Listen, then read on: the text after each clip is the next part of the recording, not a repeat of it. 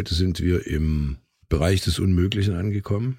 Wir reden über die Absurdität von Existenz. Nun ist es ja so, dass wir im Wesentlichen äh, unserem Leben einen Sinn abgewinnen wollen und möchten. Und wir das ja auch alle glauben und auch glauben sollen und uns das auch gesagt wird und wir uns das auch selber sagen.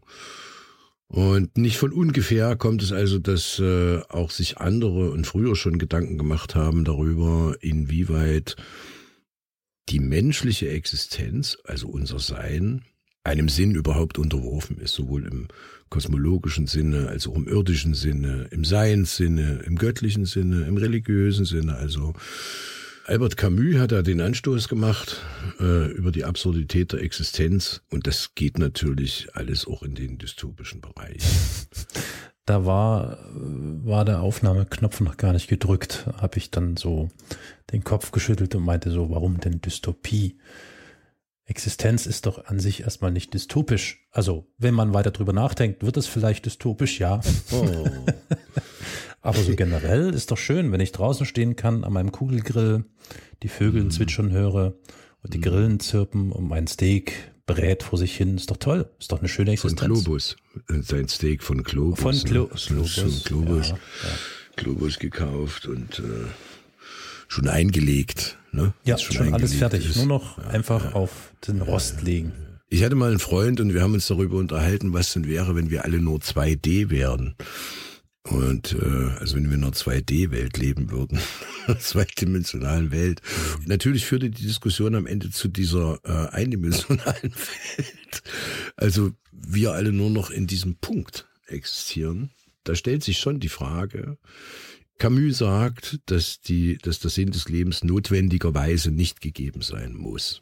Ich, mhm. ich will jetzt nicht, also es macht wenig Sinn für mich oder es ergibt wenig Sinn für mich jetzt nun immer nur Quellen und Quellen, weil Camus sagt auch das Wesentliche in dieser Sisyphos Erzählung gibt es ja im Kern die Frage, wie ist es denn für jeden selbst? Moment, Sekunde. Die die Sisyphos-Erzählung. War das der Typ, der immer wieder nach äh, einen Stein nach oben äh, gerollt hat?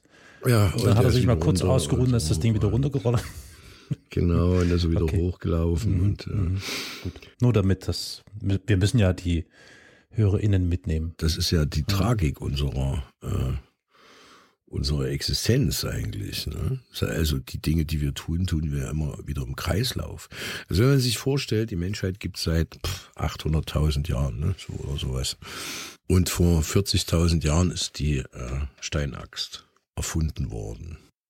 Von wem nochmal? Wenn die, wenn, warte mal, nein, Sekunde, wir haben ja irgendwie einen Denkfehler seit 8000 Jahren und vor 40.000 Jahren, das klappt nicht. Äh, nee, andersrum. Seit, nee, nee, ja. 800.000 habe ich gesagt. Ja, ach so, entschuldige, ich habe dich falsch verstanden. Mhm. Ich dachte schon, du wärst ein Kreationist.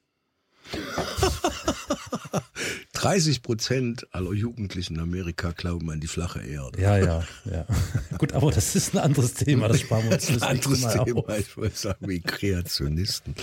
Aber ne, seit 800.000 Jahren gibt es also diese Menschheit und äh, vor 40.000 Jahren haben wir die Steinaxt entdeckt, ne? also so in den letzten das kann man ja prozentual mal umbauen, wenn man das alles auf eine Minute rechnet und so, dann wird es ja vollkommen, äh, das wird ja äh, abstrus. Und dann haben wir von der Steinaxt bis zum Industriezeitalter eben ja auch nochmal 39.900 Jahre gebraucht. Also und im gleichen Atemzug, wenn man sich die Fridays for Future Bewegung zum Beispiel anguckt, also diese Sachen, die da vor zwei, drei Jahren massiv diskutiert worden sind, die ja jetzt auch so langsam verschwinden aus den, aus den Medien und überall wird das ja nicht mehr so hart diskutiert. Also die, die Erde gerät schneller in ein klimatologisches, ne, klimatisches oder was, wie sagt man, äh, Chaos, bevor wir technologisch wahrscheinlich so weit sind, dass wir uns da rausretten könnten als Menschheit. Ja das ist ja die Absurdität. Die hat es ja schon immer gegeben, dass in der krassesten Situation eines einer, einer Bevölkerungsgruppe, sagen wir mal, ja, die ja dann wieder äh, erst mal 10.000 Jahre warten mussten, bis sie den nächsten Sprung gemacht haben, um das überhaupt äh, nicht nur zu verstehen, was da passiert ist, ne? Überschwemmung und so, sondern einfach auch äh, Maßnahmen dagegen ähm, entwickeln konnten. Und das macht ja die Sache so düster. Das ist ja die Dystopie da drin. Also McCarthy, ne, äh, hat das in seinen in seinen äh, Büchern die Straße und so hat das schon ziemlich äh, schon ziemlich klar gemacht. Also ne, Dysto ne, ist glaube ich das Schlechte und äh, Topos die Stelle, ne, also die die schlimme Stelle. Ne? Mhm. Die taucht zwar einerseits in der Menschheit immer wieder auf und wird dann irgendwie abgewendet, aber sie führt andererseits äh, auch immer wieder dazu, dass in neuen menschheitsgeschichtlichen Phasen wir wieder an diese Zweifelsfragen kommen. Mhm. Und dann motivieren wir uns, ne? Dann liest du überall und dann hörst du überall, nee, das wird schon. und, ich, und, und ich will das auch äh, hoffen, so, ne, dass das alles wird, ja. Also das ist ja das, was mir auch wiederum eigen ist, dass ich natürlich nicht äh, aufgeben möchte oder nicht kann. Ich war, also das kann ich gar nicht definieren. Ja. Mhm. Das weiß ich gar nicht so genau. Und ich muss aber sagen, das ist mir alles ein bisschen zu abstrakt, ganz im Ernst. Mhm. Ähm, ich vermute mal ganz stark, dass eine ganze Menge der Weltbevölkerung entweder A, weder den Impuls dazu haben, so abstrakt zu denken und ähm, die, das klimatische Chaos im Kopf oder vielleicht vor Augen zu haben oder das eigene Wirken darauf irgendwie zu berücksichtigen. Das fängt ja schon im ganz Kleinen an. Ich will da mal ähm, eine Geschichte erzählen, also, also wirklich im Alltag greifbarer, eine Geschichte erzählen. Also beispielsweise, ich denke mal, vermute mal, dass das vielen so gegangen ist irgendwann oder vielleicht auch noch so geht. Mit einem bestimmten Alter hatte ich so einen Moment, wo die eigene Existenz für mich sehr fragwürdig war. Also die ist es bis heute natürlich, ja, aber als Kind, ich tippe mal so, ich war, glaube ich, so sieben, acht, so in dieser Drehe, ähm, habe ich mir nämlich große Sorgen gemacht, weniger als über die Welt oder ähnliches, sondern mich hat sehr geängstigt die Vorstellung, dass ich als kleiner Wurm, als kleiner Mensch ziemlich allein und verlassen bin ich erzähle diese Geschichte gern und häufig, weil die äh, immer noch so in mir nachhalt, bis heute, bis in mein hohes Alter, hängt mir das nach. Ich habe also im Bett gelegen, es war spät nachts und ich war irgendwie noch wach oder wieder wach und lag so in der Dunkelheit und blickte so wach in die Dunkelheit hinein in meinem Bett. Und dann kam so diese, dieses Angstgefühl, dieses Verlorensein, dass ich als kleiner Mensch auf einer kleinen, winzigen Erde, die sich im großen Weltall, im großen Universum bewegt. Und das hat mir ex, also das hat mich so bedrückt und so viel Angst bereitet in diesem Moment, dass ich das wirklich bis heute noch in mir spüre. Und das war meines Erachtens nach so mein, mein erster Feindkontakt mit der Existenz, mit der eigenen Existenz, die sich bis heute natürlich fortzieht und in vielerlei Form und Gestaltung auftritt. So ähm, vielleicht jetzt eher, wenn man ins höhere Alter dann geht, ab dem sogenannten äh, Zeitpunkt, wo dann der Ernst des Lebens beginnt, gibt es ja so Momente, wo man sich selbst, sein eigenes Tun und sein alltägliches Tun in Frage stellt ob das überhaupt notwendig ist und wenn ja, warum und was ist, wenn ich nicht das mache, was passiert dann eigentlich? Das ist ja immer so die Grundfrage bei vielen Menschen, die das Gefühl haben, dass sie Dinge tun, die irgendwie ja sinnlos erscheinen oder grundlos erscheinen. Denn diese Ersetzbarkeit, die nämlich da mitschwingt, wenn man, wenn man sich dann vorstellt, okay, wenn ich das jetzt nicht tue, was ich tun müsste, also ich rede jetzt zum Beispiel von äh, beruflichen Verpflichtungen oder äh, irgendwelchen bürokratischen Verpflichtungen und ähnlichem, was geschieht dann in der Konsequenz daraus, wenn ich das nicht einhalte und das nicht mache? Dann wird es für mich als einzelne Person vielleicht ähm, eine temporäre Konsequenz geben, die sich auf meine eigene Existenz mitunter vielleicht auswirkt. Aber selbst das ist überhaupt nicht relevant im Großen und Ganzen, weil ich kann ja wieder ersetzt werden durch einen anderen Menschen oder vielleicht im äh, dystopischsten Sinne durch nicht mal einen Menschen, sondern durch irgendeine KI oder whatever. So. Und das finde ich äh, bis heute so erschreckend, dass wir trotzdem an all dem festhalten müssen, weil es für uns existenziell ist, nämlich mhm. ökonomisch, wirtschaftlich überlebenswichtig ist. Und andererseits auch, was die Selbstwirksamkeit angeht, also das, was ich tue, äh, mhm. wo ich denke, wenn ich das nicht mache, dann macht es ja kein anderer. Aber das ist, glaube ich, mhm. so ein Selbstbelügen, weil doch, wenn du es nicht machst, dann kommt dann halt ein anderer und macht das dann eben für dich. So. Ja, da können wir ja jetzt aufhören hier mit dem Podcast. Äh, naja, nee, ich wollte das erstmal nur ich anderer, ja. etwas konkreter gestalten, weil ich ja, ja, immer noch der Hoffnung bin, so ähnlich wie du, dass es vielleicht doch noch irgendeinen Satz gibt oder irgendeine schöne Beschreibung von Sartre oder Camus oder wem auch immer. die uns dazu äh, genau. hinleiten, die uns quasi. Die Ästhetiker. Wir suchen uns die Ästhetiker aus, die uns den Sinn des Lebens, äh, ja. äh, tatsächlich ist es so, so Schönheit, Ästhetik äh, sind halt tatsächlich die, die eigentlich tatsächlichen Begriffe. Ob das jetzt der Typ ist, der sich ein Audi kauft oder ob du vor der, vor den sächsischen Kronjuwelen stehst, die weg sind äh, und, und das schön fandest. Ich habe immer so ein Gemächt vor Augen. Unsere, unsere Kronjuwelen, ja. unsere. Ich habe heute einer, weil du das so schön geschildert hast mit deiner Einsamkeit, die du als Kind nachts empfunden hast, da in dieser Nacht. Mhm. Ich habe heute einer Freundin eine Geschichte gelesen, die möchte ich jetzt gerne mal vorlesen. Mhm. Die stammt aus einem Buch, was ich schon seit zehn Jahren mit mir rumschleppe und immer wieder lese, weil es aus kleinen Geschichten besteht. Und das Buch heißt... Die Bibel. Eine Bibel, ja. kleine Katechismus der Südsachsen.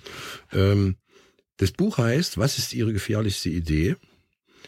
Die führenden Wissenschaftler unserer Zeit denken das Undenkbare, herausgegeben von John Brockman. Und in diesem Buch schreibt ein Mathematiker, Keith Devlin, äh, ein Text über genau das. Und der Text heißt, wir sind völlig allein. Der Mathematiker Keith Devlin leitet das Center uh, for the Study of Language and Information der Stanford University. Jüngst erschien sein Buch Der Mathe-Instinkt. Warum sie ein Mathe-Genie sind und ihr Hund und ihre Katze auch. Lebewesen, die über ihr eigenes Dasein nachdenken können, sind als ein außergewöhnlicher Zufall nur eine ganz kurze Episode in der Geschichte des Universums.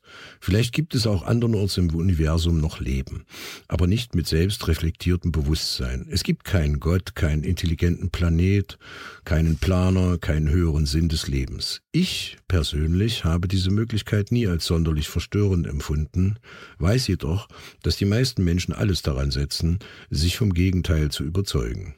Vielen erscheint die Annahme gefährlich, weil sie direkt zu einem Leben ohne Sinn und ohne moralische Werte führe, zu schierer Verzweiflung und Leere. Ich glaube, das Gegenteil ist der Fall. Als die Produkte eines derart außergewöhnlichen Zufalls sollten wir, die wir über unsere bewusste Existenz nachdenken und sie genießen können, ja gerade die Unwahrscheinlichkeit und die Einzigartigkeit unserer Situation zu schätzen wissen. Das Leben ist uns nicht nur wichtig, sondern es ist uns buchstäblich alles, was wir haben. Das macht es nach menschlichem Ermessen zum kostbarsten Gut überhaupt. Insofern hat das Leben für uns nicht nur einen Sinn als etwas Achtens und Verehrenswertes, sondern es verlangt gewiss auch automatisch nach einem strengen Moralkodex. Dass unsere Existenz außerhalb ihrer selbst keinen Sinn hat, ist für unsere Lebensweise völlig irrelevant, da wir uns ja innerhalb dieser Existenz befinden. Wenn unsere Existenz für das Universum keinen Sinn hätte, was immer das bedeuten könnte, so hieße das nicht, dass es auch für uns selbst sinnlos sein müsste. Wir müssten die uns betreffenden Fragen im Rahmen unserer Existenz als das, was wir sind, stellen und beantworten. Soweit hm. der gute Kies hm. zu dem Thema, äh, der auch in diesem Kreislauf sagt, naja, das muss am Ende jeder für sich selber wissen. Ne? Ja. Ich frage mich aber auch, wenn ich das von dem guten Kies hier gelesen habe, von Devlin, inwieweit wir tatsächlich diesem Kollektivgeist immer folgen können. Denn auch dieser Kies gehört ja zu denjenigen, die uns das sozusagen kollektiv vermitteln, also ja. im kollektiven Anspruch und sagen, ja, und wir, ne? und dann mhm. schreibt man wir. Aber am Ende sage ich, ich bin ja doch allein. Ich muss es ja doch mit mir selber regeln. Und tatsächlich, dieser Kreislauf kann bisweilen auf Menschen tatsächlich depressiv wirken. Ja. Und ich glaube, auch auf äh, mich hat er schon depressiv gewirkt und ich hatte auch solche Erfahrungen. Ich habe äh, zum Beispiel nach Operationen, nach zwei Operationen, äh, ohne jetzt, geht nicht um Leid, selbst wenn, äh, nach zwei Operationen auch schon erleben müssen, dass die äh, Wiederbelebung, die Defibrillationen waren das, mhm. ähm, die Wiederbelebung bei mir unter der Frage geschah, ob ich überhaupt existiere. Und dann kommt halt einer vorbei und kneift dich und sagt, ja, nee, komm hier, ich kneif dich mal, bist schon da und so. Aber das reicht nicht. Mhm. Das reicht nach einer gewissen Zeit und gewissen Kreisläufen reicht das nicht mehr als Erkenntnis, dass es auch andere gibt, die sozusagen deine Referenz abbilden. Ja. Du selber musst dir über die Frage klar sein und irgendwann wusste ich auch nicht mehr, ob ich noch träume oder nicht. Das ist das Matrix-Thema. Ja, ja, ja. Also sind wir da oder sind wir eine Fiktion einer Fiktion oder im höheren Sinne oder mhm. programmiert oder was auch immer? Haben wir überhaupt eine eigene Wesenheit, die uns immer wieder zu der Frage führen kann, ja, wenn ich sage, frage ich mich, existiere ich mhm. und tue und ist das, was ich hier tue, wirklich sinnvoll? Und jemand anders kommt und sagt, das, was wir tun, ist sinnvoll. Da finde ich diesen einen Satz aus Das Sein, das Nichts von Sartre sehr treffend. Der Mensch ist ein Sein, das nicht das ist, was es ist und das das ist, was es nicht ist. Das ist, das ist da könnte es mitunter passieren, dass einem entweder das Herz oder aber der Kopf oder beides gleichzeitig explodiert. Es ist schon ja. ähm, ein schweres Laster, das wir mit uns tragen. Und ich glaube, das führt uns dann gezwungenermaßen in ganz vielen Fällen dahin, dass wir dann wieder auf, also A, natürlich irgendwie auf uns selbst zurückgeworfen sind, aber insbesondere eben dann doch wieder auf das Kollektive, auf das Gemeinschaftliche zurückgeworfen werden weil wir nur funktionieren können und wirken können, wenn es diesen Spiegel gibt oder eine Möglichkeit gibt, wo diese Wirksamkeit auch ankommt. Und das passiert eben dann mhm. in der Regel tatsächlich bei Mitmenschen im Sinne von Freundschaft, Partnerschaft oder eben Konflikt, was auch immer. Ja, also gibt ja so verschiedene Ausprägungen des menschlichen Miteinanders. Mhm. Aber ich glaube, das ist eines der wichtigen Themen, die da vielleicht ein bisschen helfen und äh, dazu führen, dass man sich in dieser Frage über Wasser halten kann, nach meinem Gefühl. Ja, das ist dann aber der Satz, wenn du mit dieser Frage, also wenn, also wie tief, in wie viel Ebenen tief kann man das ja. nachdenken, also sozusagen ersinnen. Also wenn, wenn dann jemand sagt, aber das ist ja der berühmte Satz, es muss doch weitergehen. Ja. Ja und äh, du dich am Rand einer Situation befindest und jemand kommt und sagt, es muss doch weitergehen. Und du dann aber weiter denkst, wenn du nicht äh, sozusagen kommentarlos diesen Energieschub, nenne ich das mal, akzeptierst und sagst, okay, es muss weitergehen, ich muss weitermachen, wir müssen weitermachen, dann kommst du in eine, äh, kommst du in infinite Schleife. Ne? Also dann ja. hinterfragst du das immer wieder. Ja. Und das finde ich so traurig in dieser Gesellschaft, dass sozusagen depressiven Menschen das passiert, durchaus. Und wir aber als Gesellschaft gar nicht imstande sind, das aufzufangen. Ja. Also weil unsere Mechanismen, unsere Muster immer wieder so ablaufen, dass wir ja davon ausgehen, es muss doch weitergehen, in deinem Leben steckt ein Sinn. Und derjenige aber über diese Schleifen, über Kreuzungen, ja, also in dem Moment, wo er immer wieder in dieser Schleife hängt, da kann er ja nicht einfach so rauskommen. Wir können das nicht akzeptieren. Ja. Also wir sind nicht imstande zu akzeptieren, dass Menschen unterschiedliche Einstellungen tatsächlich haben zu solchen Existenz- und Daseinsfragen, unterschiedliche Lebensrhythmen zum Beispiel. Mhm, ja. Also wir sind ja hier die, ne, Sachsen-Anhalt, Guten Morgen, Frühaufsteher. Frühaufsteher. Ja. Das Land der Frühaufsteher. Ähm, Und das, das muss dann, das ist dann so gesetzt. Ne? Und äh, so ist es ebenso auch gesetzt, dass wir allen sagen, ja, aber nein, also nach Regen kommt Sonne und äh, und selbst das im kosmologischen Sinne ergibt rein, die Sonne scheint ja nicht für uns. Also die ist ja nicht. Äh, ja. ja, das ist, das, da, da gebe ich dir vollkommen recht. Das ist äh, dieses dogmatische durch die Gegend meandern ja, ja. ist äh, schon sehr, sehr belastend. Gerade wenn es ums Existenzielle geht, stellt sich mhm. ja dann auch oftmals die Frage nach dem Sinn des Lebens und mhm. der Sinnhaftigkeit des Todes. Auch das ist ja etwas, was, glaube ich, mit ein mhm. Teil dieser Schwierigkeit ist, zu akzeptieren, dass der Tod genauso zum Leben dazugehört, also Teil dessen ist und dass das mitunter eben vielleicht gar nichts Schlimmes, Grauenvolles, Unbekanntes, wie auch immer äh, sein muss.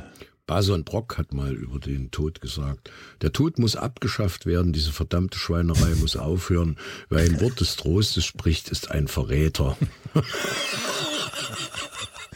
ja, ja, genau. Ne? Und ich erinnere mich, dass ich mal äh, mit einem Freund ein Buch äh, geschrieben habe, Würfeln.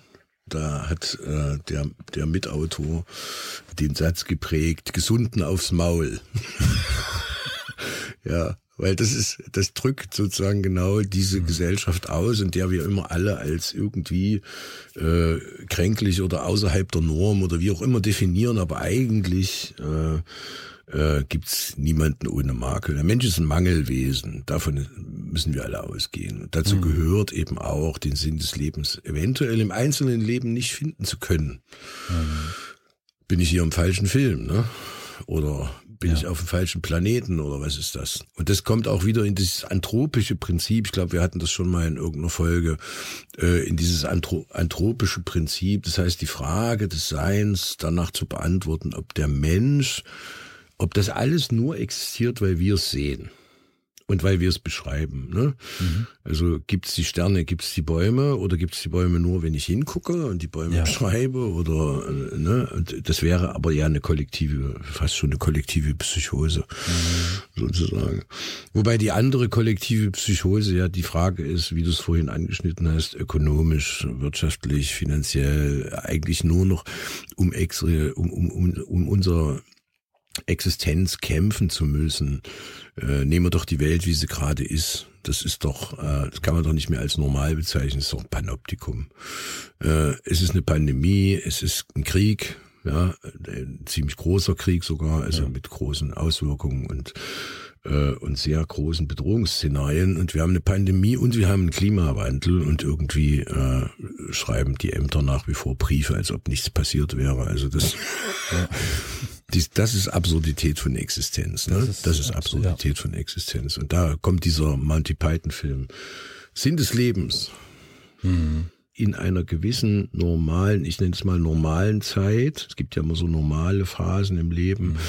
Da kann man sozusagen diese ganzen Ordnungs- äh, und Bürokratie, ähm, Methodik, äh, die kann man dann verstehen, ja.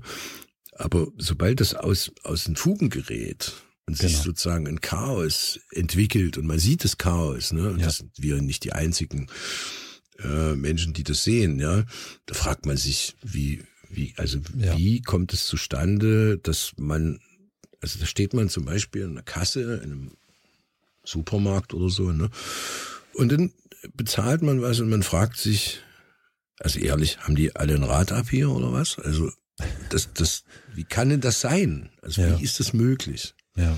Wie ist es möglich, dass mir immer noch Leute sagen, ich höre das ständig wieder und eine Freundin, die Freundin eben, der ich diesen Text vorgelesen habe, ist an Corona erkrankt und sehr schwer erkrankt. Und wie höre ich immer noch von Leuten, die mir sagen, ach nee, ja, das ist nicht so schlimm, ne? Also, mhm. ich, was ist, ist das Verdrängung? Vielleicht ja, ist es auch natürlich ne? Selbsttäuschung. Ne? Das gehört natürlich ja. zum Sisyphoschen Modell auch. Ne? Ja, also ja. Der, ja.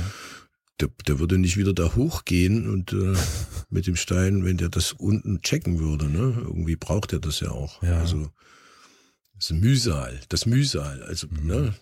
Naja, also ich glaube, das ist das ist ein, ein ziemlich wichtiger Punkt kann jetzt nur von mir und meinen eigenen Erfahrungen sprechen.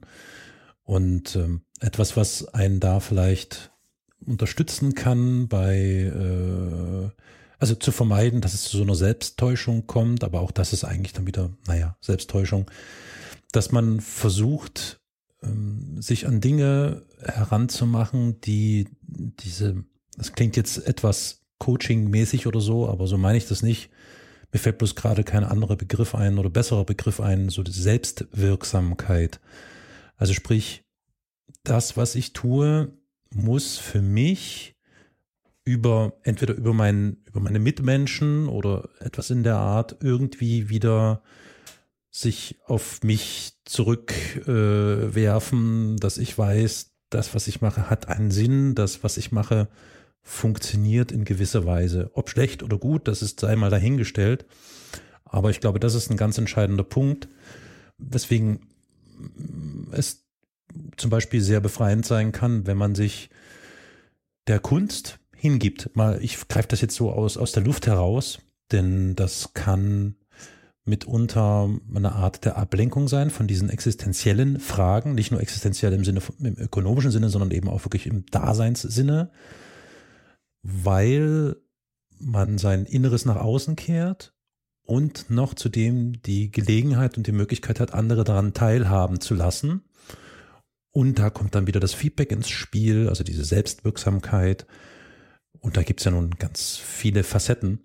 Also das ist so für mich so ein bisschen mein Anker, der mir da hilft, nicht ganz die, mhm. wie sage ich, die Orientierung oder die Laune zu verlieren. Mhm. Ich bin da eher auf dieser, tatsächlich auf der Camus'schen Schiene.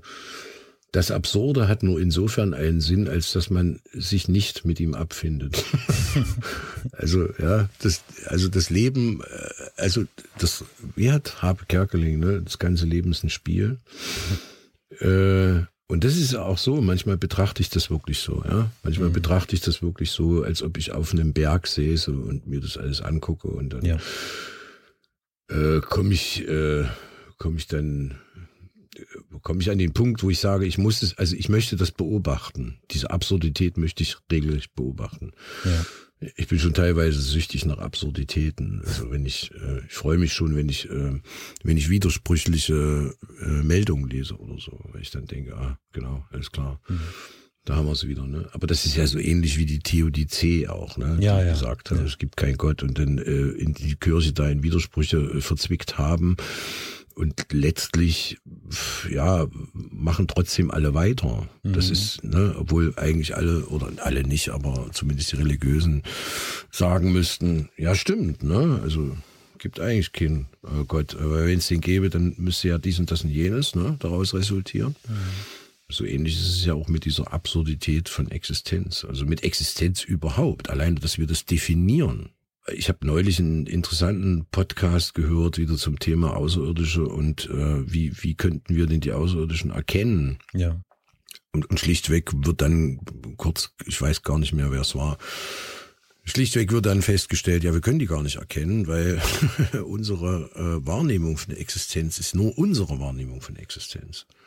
Das ist selbstreferenziell und nur auf uns bezogen. Ja. Wir können nichts. Ich hatte auch schon eine Diskussion mit meinen Kindern über die Frage, ob Steine denn leben. Mhm, ja. Äh, so eine, so eine Diskussion hatte ich auch mal mit einem Freund, ja. Mhm. Ja. ja, natürlich. Steine ja. leben wahrscheinlich. Ja, wissen wir ja nicht. Wir können es nicht sagen. Das ist. Ja. Naja, wir könnten das mit unseren, äh, mit unseren Werkzeugen und Mitteln versuchen, ja. äh, näher zu analysieren und zu ermitteln, ob es einen Herzschlag gibt, ob es einen Puls gibt. Herzpuls, genau, menschliche Ja, so, also äh, gewissermaßen genau, in, in, im eigenen Rahmen mhm. denken, aber darüber hinaus wird es wirklich schwierig, ja. Ja, also das, wie viele Jahrhunderte haben wir Tiere, also ja. auch in Deutschland Bürokratietiere als Sachen betrachtet? Ja, so Europa gibt's jetzt, glaube ich, die ersten Gesetze schon, dass du, äh, das in Japan war es, glaube ich, dass du das Tieren ein Wesen zuerkannt ähm, werden muss, gesetzlich. Ich glaube, ja. in irgendeinem lateinamerikanischen oder südamerikanischen Land haben sie tatsächlich mhm. jetzt auch Tierrechte ins Grundgesetz reingenommen. Genau, genau, ja. genau. Ja, nee, nee, das ist schon ja. ähm, interessant. Ähm, mir ging es vor ein paar Tagen so, dass auch wenn mir das klar ist, aber dass ich mir bewusst äh, gemacht habe, dass ja auch, also dass Pflanzen und oder Bäume ah. ja Lebewesen ah, sind. Ja, ähm, ja, natürlich. Natürlich, natürlich, natürlich, klar. Man muss das einfach nur konsequent dann, also man muss es auch anwenden, nicht einfach nur daran vorbeigehen oder was, was ich meine. Mhm. Oder, mhm. also man muss sich dessen gewahr werden, so und ähm, mhm. Da war ich über mich selbst auch ein bisschen erschrocken, dass äh, ich erst vor ein paar Tagen so ähm, diesen Gedanken hatte und dachte so, verdammt, das ist, ähm, ich stehe jetzt hier im Wald mit ganz mhm. vielen Bäumen. Ich kann so, weiß nicht, fünf, sechs Baumarten vielleicht gerade so noch bestimmen. Mhm. Alles andere mhm. äh, wird schwierig, wird schwierig. Und das ist natürlich eigentlich peinlich. Das ist eigentlich schlimm. Dass ich ja, müsstest du ja auch nicht, aber ob du jetzt, ja, ob also du jetzt weißt, was eine Eibe ist, ne? Ich meine, ne, also wenn man mit Holz arbeitet, dann kommt das von allein irgendwann. Das, aber das ist eine, das ist aber eine andere Frage. Es ist die, die, die, also bei mir kam es irgendwann so von allein, ne? So, aber Mal grundsätzlich ist es ja so, dass ich, ob ich, ob ich jetzt die, die einzelnen Bäume, also Sorten und so zuordnen kann, ist für mich nicht die Frage. Aber die Erkenntnis, ja. dass Pflanzen Wesen sind, ja. die hatte ich schon vor ein paar Jahren. Das Problem ist, äh, auch das ist jetzt nicht hier, ich pose, weil ich es vor ein paar Jahren hatte, aber das mhm. ist, äh, aber auch das endet bei mir immer wieder auch in dieser Schleife, dann zu sagen, ja, wo will ich damit hin? Auf der einen Seite haben wir eine Wissenschaft, wie in äh, Paris wird ja dieser Pilz erforscht, ja, dieser erstaunliche Pilz, der da vor sich hin kriecht. Und, äh, nee. Butter, Buttermilch. Ja, ich muss, ich muss immer an den Käfir meines Opas denken, der, glaube ich, 50 Jahre alt war oder so inzwischen. und schon eine eigene Wohnung hatte, so in der Art. Ich muss aber sagen, also dass die, dass ähm, die Erkenntnis, dass die, das Pflanzen leben, die ich auch sehr gern mag. Ich mag die Erkenntnis an mhm. mir, also ja. ich selbst, ne? Und ich spreche auch mit meinen Pflanzen. Also nein, ich spreche mit meinem Kleines. Ich sitze mit meiner Katze und meinem äh, und einem Kissen am Fenster und gucke raus auf die Straße und fordere Jugendliche auf, ihre Fahrräder richtig zu parken. Das ist der Sinn ja, des Lebens. Den erkennt man erst am Ende, genau.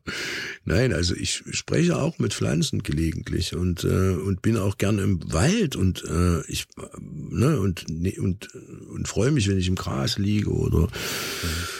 Große Bäume sehe, die aus meiner Sicht viele Geschichten erzählen können, weil dort haben ja, habe ja nicht nur ich im Gras gelegen, hat ja vor 100 das Jahren auch schon jemand im Gras ist so gelegen. Unvorstellbar, oder? Ich hatte, ne? wir haben hier ähm, in Dresden haben wir hier, ich meine, das gibt's in jeder Stadt, aber ich fand es halt wirklich wieder besonders.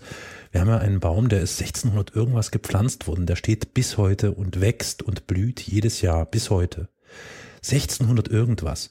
Das heißt, der ist äh, fast, nee, der ist über 400 ja, war irgendwie knapp über 400 Jahre alt. Und ich das ist gedacht, krass, oder? Wahnsinn, was für ein Wahnsinn. Ja, Gibt es in Altenburg im Schlosspark einen Baum, der ist 1495 äh, gepflanzt worden.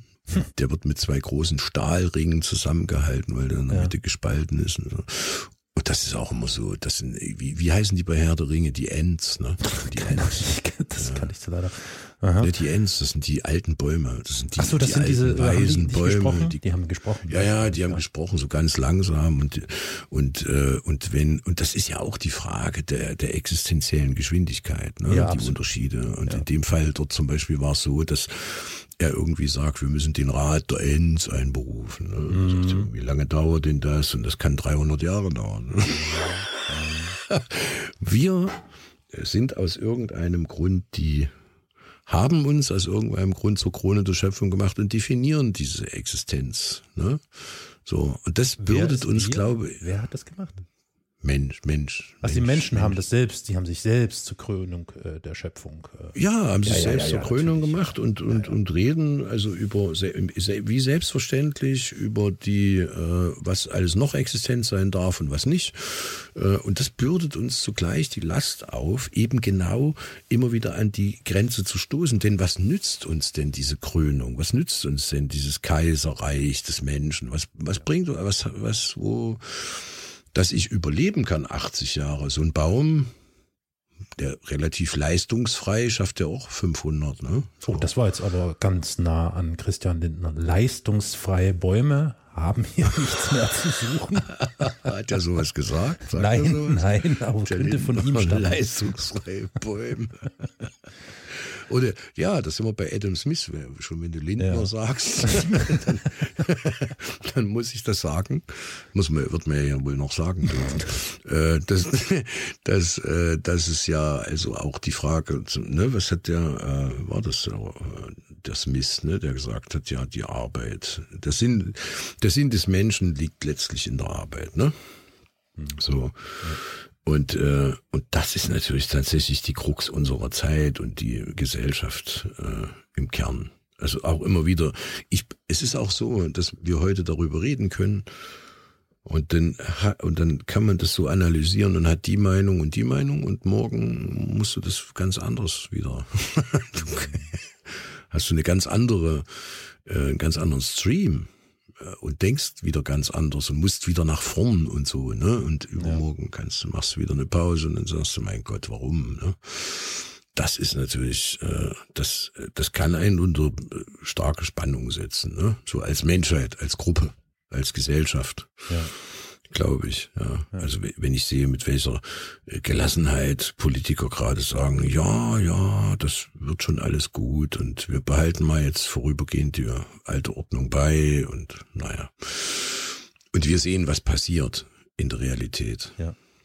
Aber das geht ja schon fast in Nihilismus dann, ne? vom Absurdismus äh, letztlich in den Nihilismus. Ne? Also man, man muss immer, glaube ich, auch aufpassen, Mann, sage ich so einfach, ne? Mhm. Mensch muss aufpassen, dass er nicht im Nihilismus endet und sagt, es gibt gar keinen Sinn. Und im Absurdismus hat man wenigstens noch den subjektiven Sinn für sich und kann mhm. sagen, ja, also vielleicht gibt es einen Sinn, aber die Menschen können es nicht rausfinden.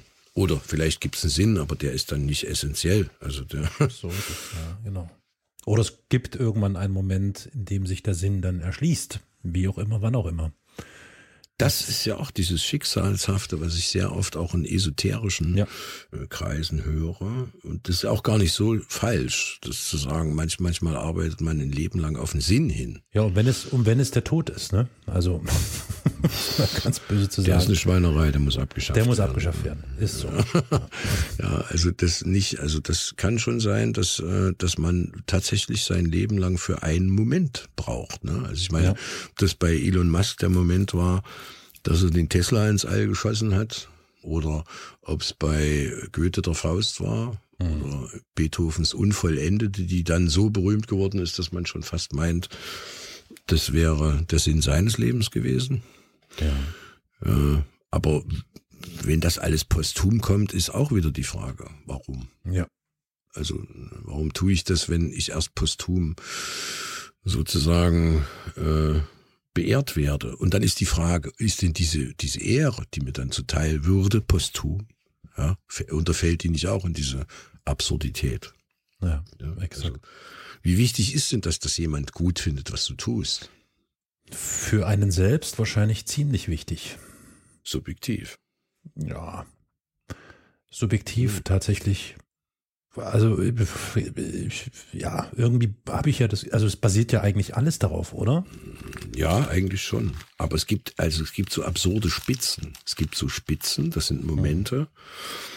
Zum Beispiel, wenn du dir, äh, wenn du dir anguckst, dass es in Deutschland Adlige gibt. ne? So als Beispiel. Also es ist zwar eine, wir, wir reden zwar über eine philosophische Frage, aber in so einem Fall muss sie sich mit der Realität oft messen lassen. Und ich merke immer, wenn ich feststelle, dass es in Deutschland Adlige gibt, dann also Freiherr von, Baron von und zu. Ja. Und dann, dann kommt es bei mir auf, dass ich mich frage, ja, weil Gott, was, warum? Also, wieso gibt's denn sowas? Ich verstehe das gar nicht. Ja. Was würde ich machen, wenn ich adlig wäre? Also, wenn ich jetzt adlig wäre, was würde ich dann machen? Würde ich wie Jutta von Ditford auf meinen Adelstitel verzichten? Würdest du, würdest du etwas anderes machen? Das ist ja die Frage. ja, weiß ich nicht. Kann ich auch nicht beantworten, ne? Ich, ähm, ich wäre auch nicht gern adlig. Also es ist jetzt nicht so, dass ich da Neid empfinde. sondern ich frage mich, warum? Und die werden ja als Mitglieder der Gesellschaft gesehen, die irgendwie einen Mehrwert hätten. So. Und wenn man in so einen Vergleich gerät, und das passiert auch sehr vielen Menschen, ja. dass sie sich nicht mehr in der Leistungsgesellschaft zurechtfinden, die ja nun mit der Kapitalismus weltweit gerade permanent äh, reproduziert, ja. ja. Äh, und wenn die sich vergleichen mit Leuten wie Elon Musk, also dann hast du ja nur die Wahl, entweder nimmst du den sozusagen zum Idol, solche Leute, oder du, du landest in der Schleife, dass du sagst, sie sind mir egal, dann bist du aber im Nihilismus. Mhm. Weil denen wird ja auch immer unterstellt, die Leisten groß ist. Mhm. oder die letzte Möglichkeit ist, du äh, verehrst die. Tja, vielleicht ist das ja Elon von Musk, aber er verwendet das von nicht. Elon von Musk. Richard von Branson. ja, dere von und zu Weltall. Mhm. Jeff von Bezos. Ich muss gerade. Jeff von Bezos. Ja, das ist ja. ja für eine dystopische Folge doch ganz lustig hier. ja. Naja, ich glaube, wir sind von der beängstigenden Vorstellung, dass man allein im Weltall rumhängt, zu Elon von Musk gekommen. Das ist eigentlich ein schöner Querschnitt, den wir hier abgebildet haben. Und wir haben, glaube ich, die wichtigsten Gedanken, die einen so ereilen, wenn man darüber sinniert, ähm, ausgesprochen. Hm. Macht, glaube ich, jetzt nicht mehr großartig Sinn, weiter drin rumzuwühlen. Wir wollen ja unsere HörerInnen nicht noch weiter deprimieren. Nee. Folglich äh, kommt jetzt der obligatorische Blick in die Kiste. Und ich bin mir nicht ganz so sicher. Ich habe das Gefühl, dass das Vorderteil irgendwie existiert und das Hinterteil nicht. Der Katze. Die Katze wedelt mit dem Schwanz. Ja, so in etwa kann man das vielleicht, ja darstellen? Naja, also für mich ist die Katze tot. Och, pff, Wenn ich die Kiste subjektiv, aufmache und ne? reingucke, ist sie tot. Das ist subjektiv. Aber das wäre der Sinn meines Lebens. Jetzt. Ich ja. würde reingucken und würde feststellen, sie ist tot. Und ich warte mit Spannung darauf, dass ich die Kiste öffne und das, genau das passiert in dieser Frage. Ja. Wie ich vorhin sagte, die Absurdität zu beobachten, das ist mein Spiel sozusagen. Das bleibt aber jetzt ähm, den HörerInnen vorbehalten. Das müssen sie selbst machen.